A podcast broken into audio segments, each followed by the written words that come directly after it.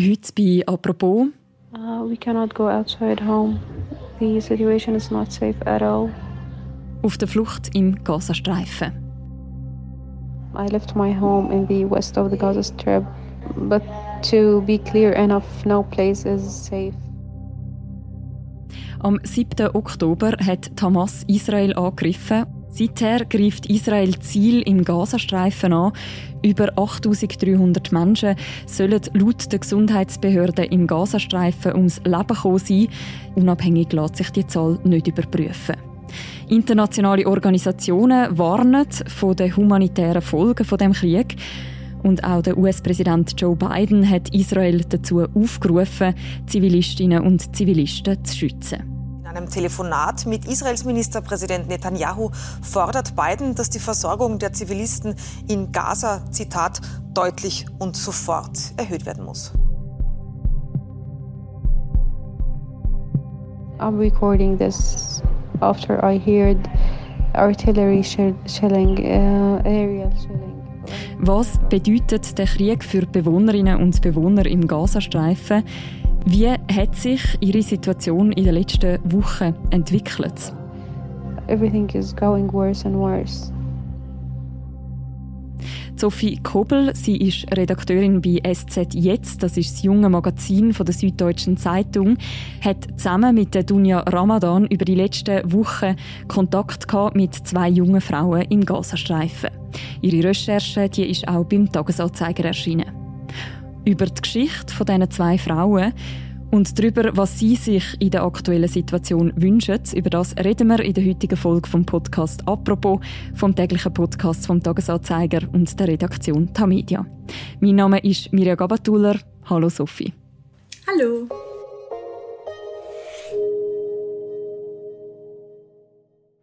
I am still in my uncle's home in Al Maghazi refugee camp. It's in the middle of the Gaza Strip. Sophie, die Asel, wir nennen in diesem Podcast nur die Vornamen von diesen jungen Frauen.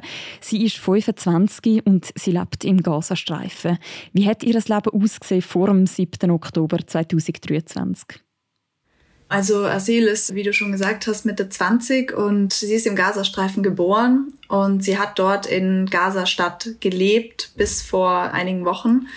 Sie hat studiert englische Literatur und wollte danach äh, freie Journalistin werden und hat auch viel geschrieben, hatte also jetzt schon einen ganz normalen Job, einen ganz normalen Alltag. Sie hat mir erzählt, dass sie früher viel beim Sport war, dass sie Freunde getroffen hat, irgendwo auch das, das Leben eines jungen Menschen geführt hat, wie wir es in Teilen auch kennen, aber natürlich kein freies Leben.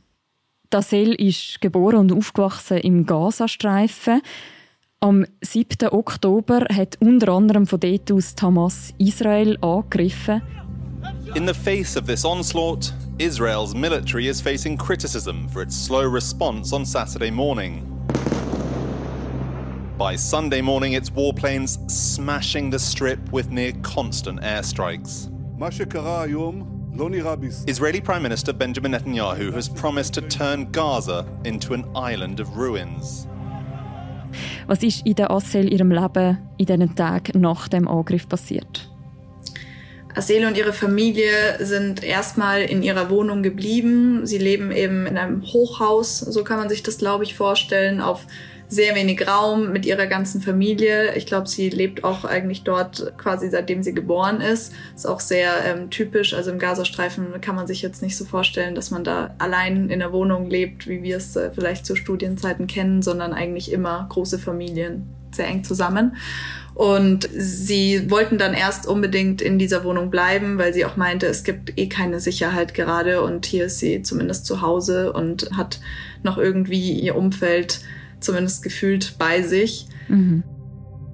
Uh, we cannot go outside home. The situation is not safe at all. Ich hatte eben vor drei Wochen das erste Mal mit ihr telefoniert und seitdem sind sie jetzt in Richtung Süden, also in so Mitte des Landes geflüchtet. Es wird ja auch gerade sehr empfohlen, dass der Norden des Landes Richtung Süden flüchten soll. Und da ist sie jetzt bei ihrem Onkel und ihrer Familie entfernteren Grades und äh, sind dort in einer Art Flüchtlingslager in einem Flüchtlingsdorf untergekommen.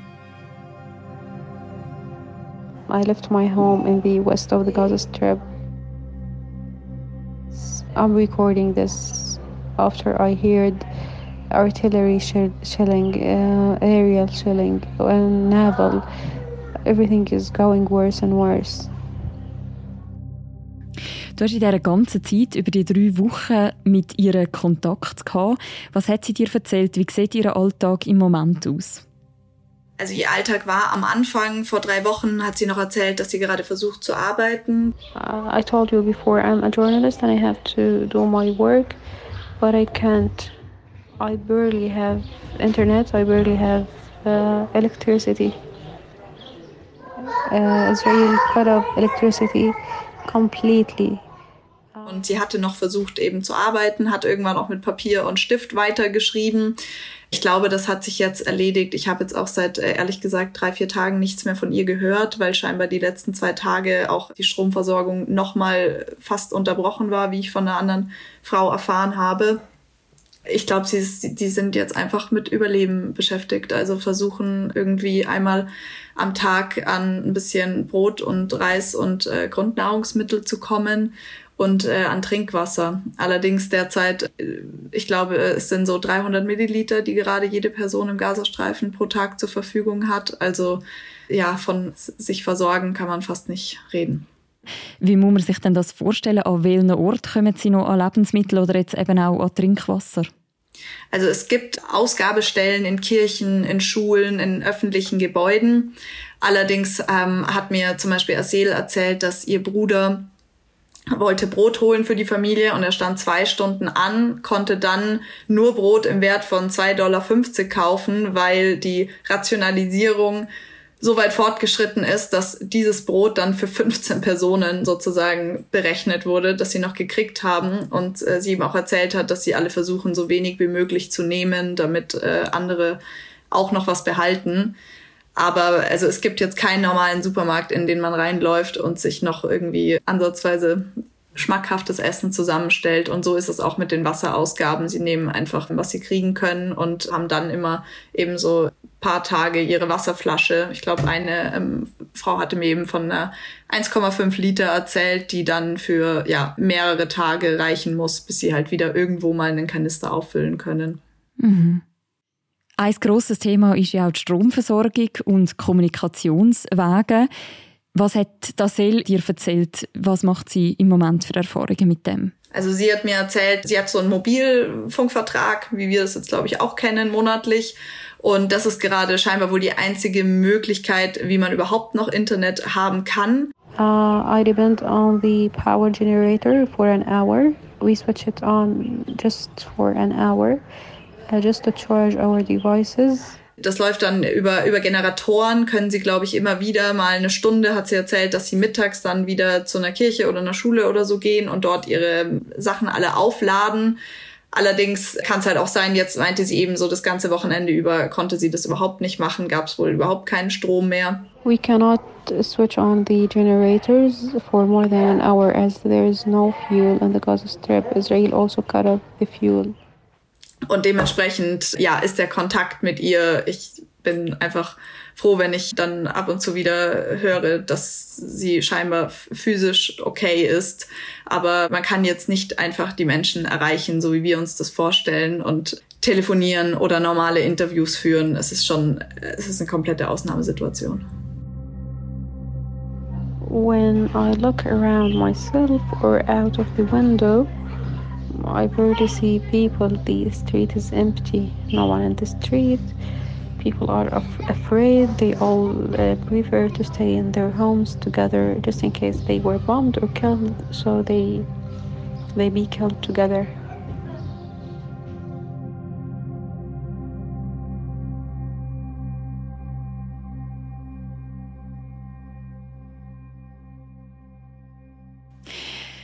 Sophie, du und Dunja Ramadan haben ja mit der Assel, aber auch mit einer zweiten jungen Frau Kontakt gehabt, mit der Rafa. Sie ist 21 und sie lebt auch im Gazastreifen. Was ist ihre Geschichte? Also Rafa ist seit vier Jahren im Gazastreifen. Sie kam dahin, weil sie davor in Saudi-Arabien ihre Familie sich das Leben nicht mehr leisten konnte. Und sie hat studiert. Und zwar hat sie ähm, Informatik studiert und als UX-Designerin freiberuflich äh, nebenbei gearbeitet. Und wenn man jetzt eben auch so ihr Leben gesehen hat, dann ihr Instagram-Account zum Beispiel, dann sind da auch Bilder von Essen oder von blühenden Blumen oder von dem Meer. Auch sie ist sehr politisch aktiv. Sie hat sich auch bei so Projekten wie We Are Not Just Numbers engagiert, hat so ein, so ein Studentenleben geführt, glaube ich, kann man schon sagen. Aber sie ist eben jetzt auch, äh, hat nach dem Angriff zwölf Stunden Dauerbeschuss miterlebt. Es ist eher ein Wunder, dass ihre Familie und sie das äh, geschafft haben. Und danach sind sie in den Süden des Landes geflüchtet, auch zu anderen Familienmitgliedern und ja, leben jetzt dort auf engstem Raum. Sie erzählt ähnlich wie Asel auch davon, wie schwierig es einfach ist, an Essen und Trinken zu kommen. Und Rafa hat auch erzählt, dass sie Bombardierungen, immer wieder kommen dann Warnungen, dass sie jetzt ähm, evakuieren müssen, das Haus verlassen und dann gehen sie zum Beispiel zu einer Schule, weil sie hoffen dort noch irgendwie mehr Sicherheit zu finden als in ihren eigenen Räumen. Dann wird man aber scheinbar von der Schule auch direkt wieder abgewiesen, weil einfach alles schon so überfüllt ist, weil die Gänge schon so voll sind, dass die Leute schon davor ungefähr campieren und dann äh, sind sie wieder zurückgegangen in ihr eigenes Haus und es gibt keine sicheren Orte. Also es ist eigentlich ein von einem Ort zum anderen gehen und immer wieder vertrieben werden. Und es ist einfach falsch zu sagen, äh, dass es noch irgendwo Sicherheit gäbe. To be clear enough, no place is safe. Even I'm in this home in Al Maghazi, um, but I always hear bombings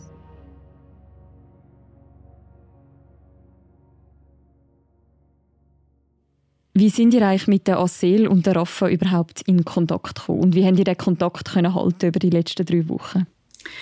Also an sich ist es als Journalistin wirklich einfach mal das eigene Umfeld abklappern.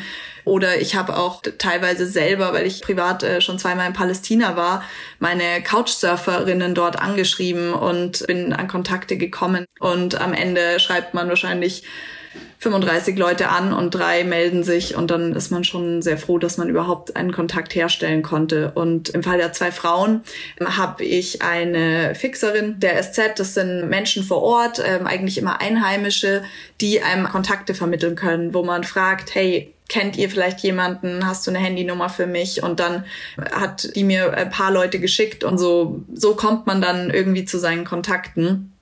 Allerdings ist es, die zu halten, eben natürlich auch sehr schwierig und manchmal ist auch so dieses Abwägen, wie viel fragt man jetzt, wie direkt fragt man. Man will ja auch so eine Zwischenmenschlichkeit beibehalten und einem ist ja bewusst, in was für schrecklichen Situationen sich die Menschen da befinden und deswegen, ähm, ja, versuche ich da auch immer langsam alle paar Tage mal schauen, was, was sie auch erzählen möchten. Wie duschen die euch im Moment aus?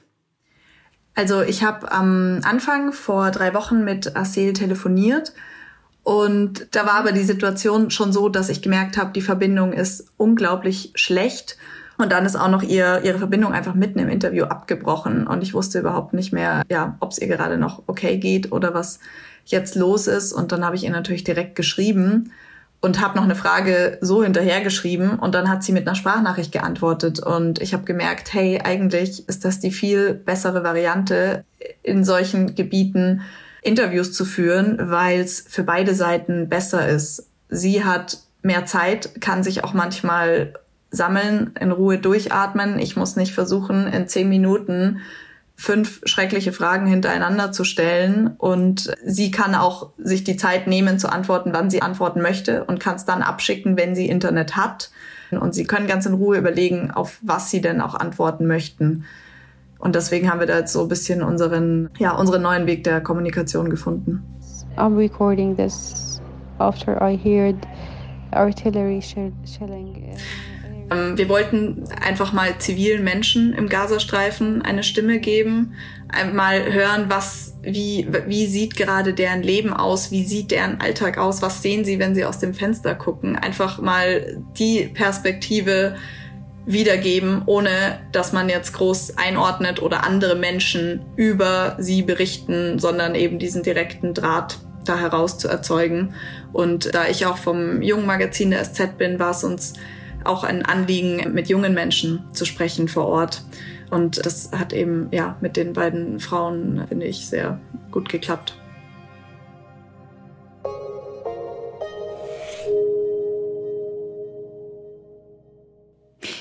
Sophie, wie viele Menschen halten sich aktuell im Gazastreifen auf? Also per se leben zwei Millionen Menschen knapp im Gazastreifen. Und jetzt gerade hört man, dass bis zu einer Million Menschen sozusagen vom Norden in den Süden flüchten, weshalb sich natürlich alles jetzt im Süden extrem ballt und das auch humanitär natürlich alles eine ja, Katastrophe ist, wenn man sich auch mal überlegt, was da an Krankheiten und sowas zusammenkommt. Und dann eben noch diese extreme Unterversorgung, dann ja, befindet sich der Süden des Landes gerade in einer Situation, die wir uns gar nicht vorstellen können. Kurz nach dem 7. Oktober hat ja der Ministerpräsident Benjamin Netanyahu die totale Abschottung vom Gazastreifen angeordnet. Was bedeutet das vor Ort? Welche konkreten Probleme stellen sich den Menschen im Alltag? Also ich möchte jetzt an der Stelle auch einmal kurz betonen, dass ich keine Nahost-Expertin bin und dass da andere Menschen sicher noch mal zu solchen Fragen noch mal mehr sagen können und äh, besseres als ich.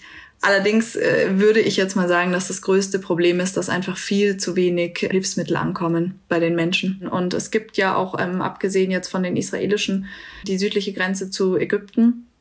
Aber auch dort, ich glaube, die Vereinten Nationen haben kalkuliert, es bräuchte 500 LKWs am Tag, äh, die jetzt allein für die wirklich grundlegendste Versorgung äh, nötig wären. Und äh, derzeit hört man ja immer mal wieder, so in einer Woche haben es 50 Lastwagen reingeschafft. Also es ist ein Tropfen auf dem heißen Stein, könnte man wirklich sagen. Und dadurch, dass es eben auch so gut wie keine Feuerpausen gibt, in denen die Helfenden arbeiten können, kommt da so viel zusammen. Aber ich glaube, das größte Problem ist eben, dass die Hilfe so Schwierigkeiten hat anzukommen.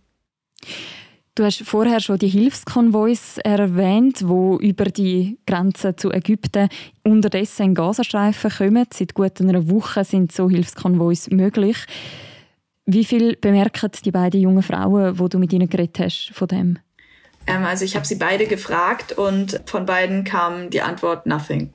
Und dann hat später Rafa nochmal geschrieben, dass sie glaubt, dass äh, die ganzen Hilfsgüter sozusagen an direkt an Krankenhäuser oder eben äh, größere Verteilungsstellen gehen. Aber das äh, zeigt ja auch sehr klar, dass sie fühlen sich in überhaupt keiner Hinsicht gesehen oder unterstützt.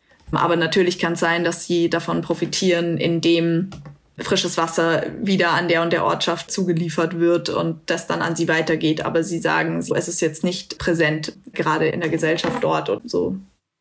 Israel hat ja jetzt in den letzten Tagen seine Bodenoffensive intensiviert. Es hat zahlreiche Angriffe gegeben, auch über das Wochenende. Neben dem gehen auch die Luftangriffe gegen Hamas weiter. Seit dem 7. Oktober bombardiert die israelische Armee regelmäßig Ziel im Gazastreifen. Was haben denn die Menschen, quasi Bewohnerinnen und Bewohner vom Gazastreifen überhaupt für Möglichkeiten, um sich selber zu schützen? Ähm, ich habe es ja schon mal gesagt, was äh, mir beide Frauen schon mehrfach geschrieben haben, waren einfach, es, es gibt keine Sicherheit mehr. Es gibt auch keine Räume, an denen jemand sicher ist. Äh, natürlich, ich glaube, es sind immer öffentliche Anlaufstellen, eben viele Kirchen oder Schulen, Krankenhäuser. Aber auch die sieht man ja anhand der letzten äh, Tage und Woche werden nicht äh, verschont. Es gibt natürlich an sich die Grenze zu Ägypten, allerdings sind die Möglichkeiten dort zu flüchten auch ähm, sehr schlecht, weil Ägypten einfach große Angst hat, dass der Krieg sich auf ihr Gebiet ausweiten könnte. Und damit sind eigentlich die Optionen ins nahe Ausland ja kaum vorhanden. Und wenn ich die ähm, beiden Frauen frage, ob sie, ähm, ob sie an Flucht ins Ausland äh, denken, auf legalem oder auf illegalem Weg, dann sagen sie auch beide, dass sie das eigentlich ähm, nicht möchten und dass sie eigentlich da bleiben möchten und dass das sozusagen ihr Worst-Case-Szenario wäre. Gerade hoffen sie, glaube ich, sehr darauf, dass sie irgendwie ihr altes Leben irgendwie wieder aufbauen können.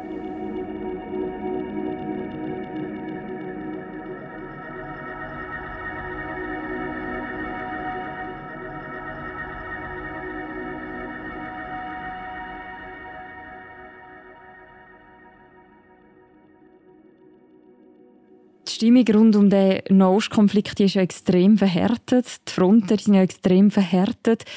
Wie hast du das im Austausch jetzt mit diesen beiden Frauen erlebt? Ich muss sagen, ich war ich hatte jetzt schon mehrere Gespräche, auch mal mit Menschen in der Westbank oder mit Israelis und man kommt natürlich als Journalistin irgendwann an den Punkt, an dem dann extreme politische Aussagen getätigt werden, die sicher oft in der Perspektive der Menschen sehr nachvollziehbar ist, aber für uns dann wir auch äh, irgendwo eine Grenze ziehen. Was bilden wir jetzt ab? Wir diskutieren natürlich dann auch viel als Redaktion darüber, welche Dinge man jetzt da übernimmt oder wo man sagt, okay, das äh, ist jetzt auch gar nicht, was wir gerade wiedergeben wollen. Und bei diesem Text ging es uns auch nicht darum, politische Meinungen wiederzugeben, sondern wir wollten die Situation, den Alltag, das Leben der Menschen zeigen. Und was dann aber mich eben sehr überrascht hat, war, dass die beiden Frauen, mit denen ich geredet habe, sich auch kein einziges Mal in irgendeiner Form Hass erfüllt oder abwertend oder also natürlich sagen die mal, ähm, Israel hat jetzt äh, wieder diese Kirche hier zerbombt, ein Freund von mir ist darin gestorben.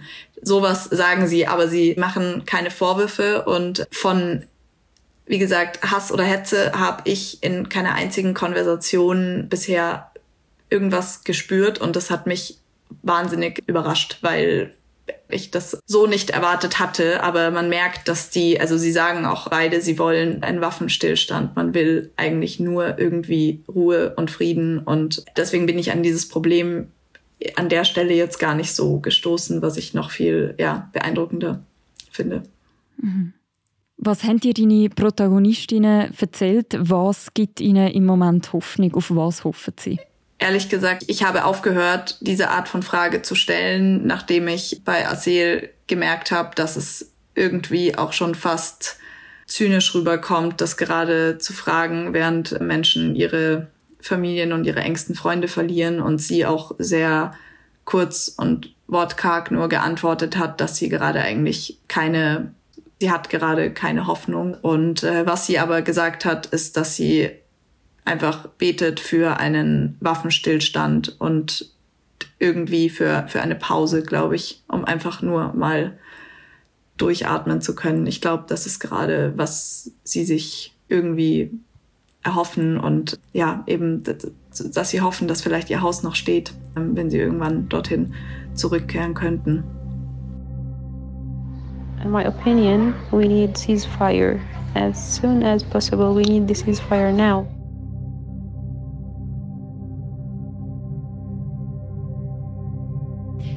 Danke, Sophie, für deine Eindrücke. Ja, vielen Dank dir, dass ich äh, zu Besuch sein durfte. Wer die aktuellen Entwicklungen im Nahostkonflikt möchte weiter verfolgen. Das Thema wird uns nicht nur bei Apropos im Podcast weiter beschäftigen, sondern man findet die laufende aktuelle Berichterstattung auch bei uns auf der Webseite und in der App. Unter anderem haben wir von bekannten Schweizer Persönlichkeiten wissen, was die Schweiz sollte im Moment machen und was ihnen Hoffnung gibt rund um den Nahostkonflikt. Was sie geantwortet haben, auch das findet ihr im Beschreibung zu deren Episode. Und die nächste Folge von unserem Podcast, die gibt es morgen wieder. Bis dann, macht's gut. Ciao miteinander.